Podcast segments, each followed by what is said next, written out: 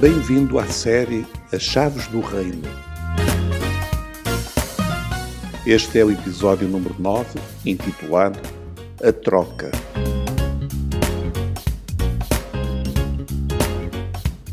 Vimos no último episódio que Jesus foi rejeitado pelos judeus porque eles não conseguiam conceber o seu rei morrendo numa cruz. Era algo para eles escandaloso e impensável. Hoje vamos mostrar que se Jesus não tivesse morrido, não haveria reino de Deus na terra. Ou melhor, sem a morte de Jesus, nós, seres humanos, não poderíamos participar do reino de Deus. Vou explicar porquê a seguir.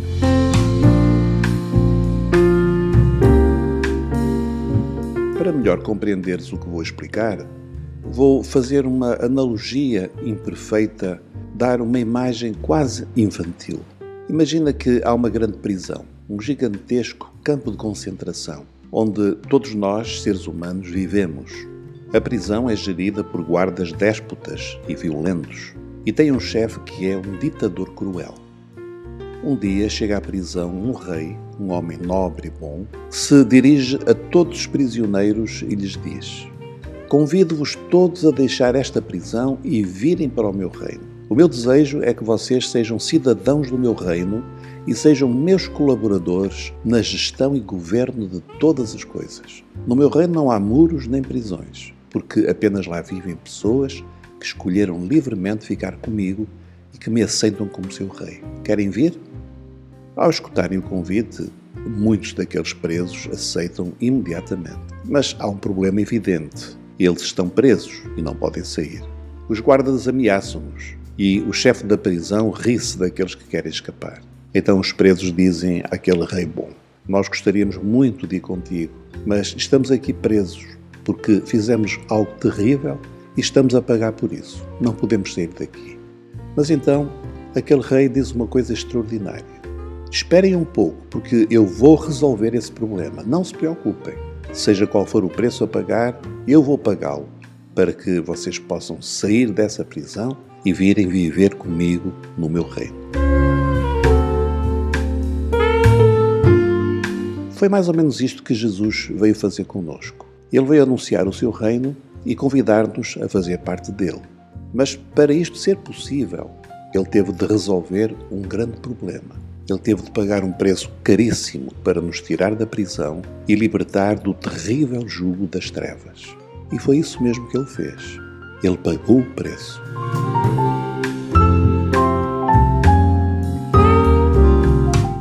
Morte de Jesus foi o preço que ele pagou pela nossa libertação. Jesus morreu porque havia uma sentença de morte sobre a humanidade rebelde. Diz a Bíblia em Romanos 6,23: O salário do pecado é a morte. Fim de citação. Isto quer dizer que o pecado tem um salário ou uma paga, a morte. Mas Jesus fez algo extraordinário. Ele ofereceu-se para morrer em nossa substituição, para que tu e eu não tivéssemos de morrer.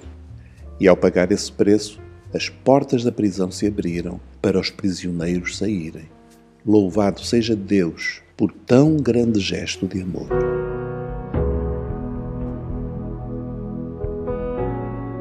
Podemos, pois, dizer: se Jesus não tivesse dado a sua vida, nenhum ser humano poderia ser cidadão do seu reino, porque todos mereciam a morte. Mas Jesus é um rei muito especial.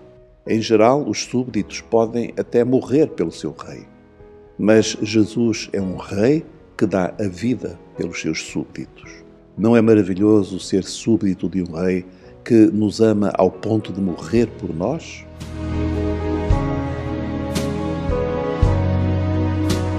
O que aconteceu quando Jesus foi à cruz e ali deu a sua vida?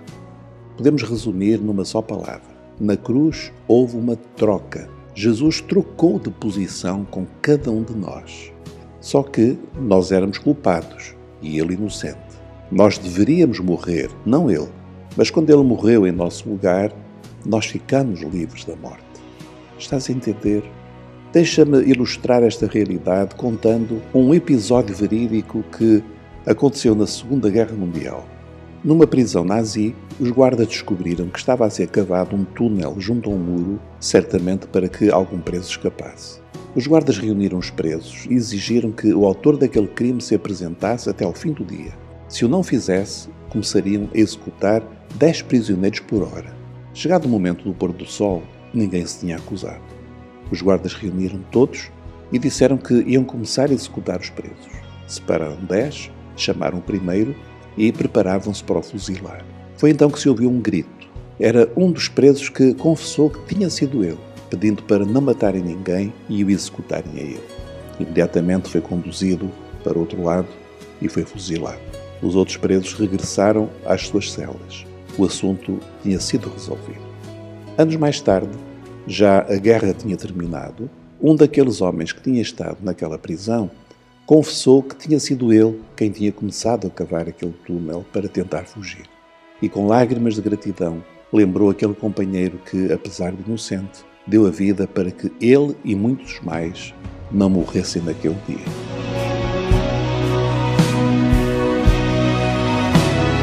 Foi isto que Jesus fez por ti, para que tu não sofresses o castigo que era devido ao pecado, que é a morte. Ele morreu em teu lugar. Mas ele não morreu só por um, ele morreu por todo o mundo.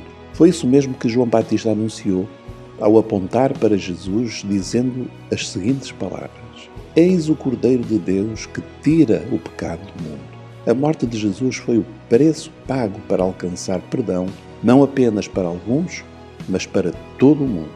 E isto inclui-te a ti.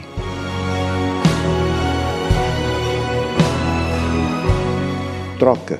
Na cruz aconteceu uma troca. Um inocente morreu pelo pecador, um justo morreu pelo rebelde, um rei morreu pelo condenado, prisioneiro de uma prisão eterna.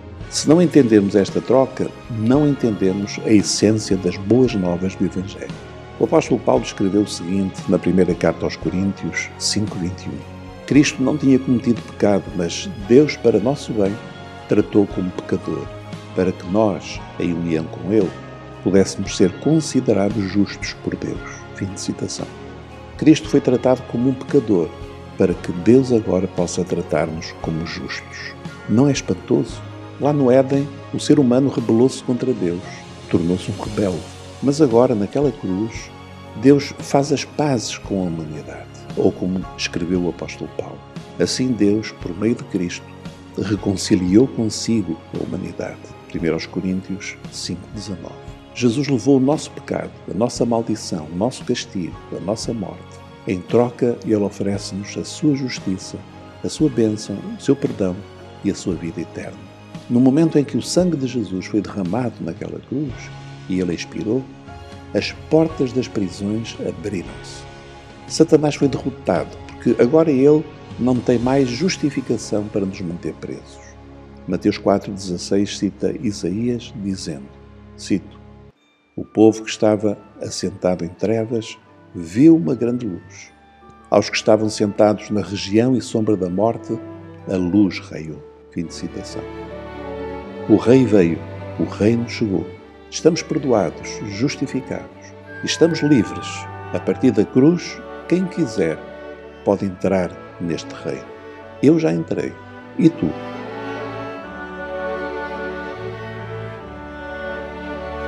Terminamos hoje a primeira parte desta série. A partir do próximo episódio, iremos responder uma pergunta: Como posso entrar no reino de Deus? Agora convido-te a orar comigo.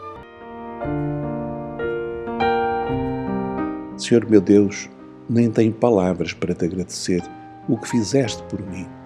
Muito obrigado, porque Jesus pagou o preço para eu poder ser salvo e para poder participar do teu reino. Senhor, aceita a minha profunda gratidão. Em nome de Jesus. Amém.